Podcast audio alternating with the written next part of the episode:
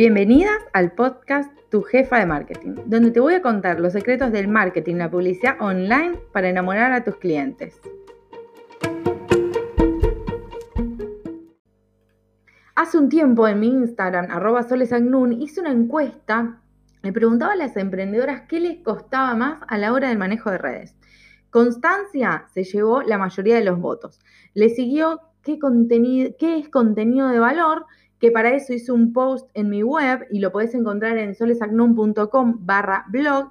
Y al final, empatados quedaron no sé qué publicar y las herramientas para facilitar la publicación. Bueno, en este episodio vamos a hablar sobre la constancia. Y acá me surge, me surge una pregunta. ¿Cuánto querés que dure tu emprendimiento?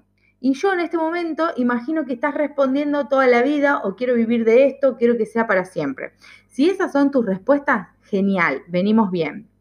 La constancia va a hacer que tu negocio crezca junto con otros factores y, eh, e inversión, digamos. Pero quiero contarte mi fórmula 2 por 28 para tener constancia. ¿Qué significa esto? Que yo le doy dos días a mi emprendimiento por 28 de constancia. A las redes, a la web y a la creación de contenido en general le dedico esos dos días. Y después tengo esos 28 de tranquilidad de que estoy y tengo presencia en las redes. Durante esos dos días me dedico a escribir el contenido, a hacer los diseños y programar las, las, publicaciones. Durante los 28 restantes respondo los comentarios, hablo con clientes, creo historias referidas a lo que va a salir. Es tentador, es posible y me da mucho más tiempo para crear nuevos productos y servicios, para mejorar la atención al cliente, para dedicarle más tiempo a mis clientes. Y ahora quiero contarte unos tips para tener una constancia exitosa? Lo primero que necesitas em, saber o definir es la frecuencia de publicación. Si recién estás empezando, puedes tener una frecuencia de dos veces, dos veces por semana. Primero, para ir amigándote con la creación de contenido. Y segundo, para que no te agarre el me quedé sin ideas, que es súper frustrante. Una vez que empieces a tener constancia, vas a ver que las ideas te van a surgir en cualquier momento. Y acá viene el segundo tip. Ten en cuenta, tené eh, siempre presente, no en cuenta, eh, tené siempre presente para algo para anotar. Yo uso mucho el Keep Note de, de Google en el celu y si la idea que tengo es muy larga o me la quiero explicar un poco más, me mando un audio de WhatsApp Así de simple. Dos herramientas gratis. Además, tengo en todos mis dispositivos una carpeta que se llama contenido.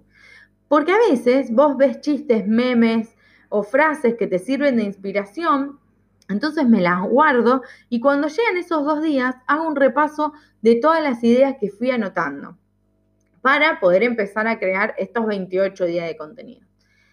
El tercer tip se trata de hablar con tu audiencia y clientes. Eso nos va a dar una idea de sobre qué temas le gustaría leer a ellos.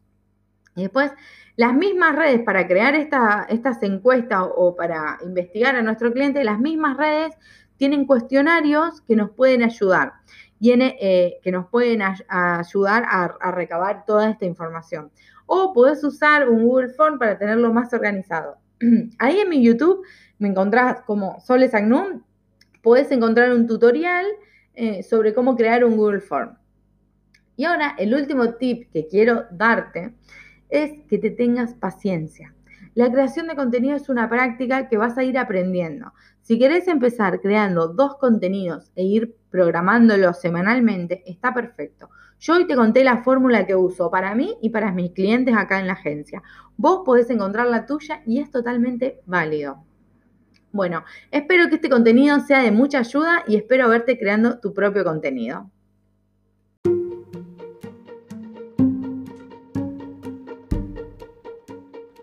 Ahora es tu turno de tomar acción. Suscríbete al podcast y comienza a vender más con marketing y publicidad online.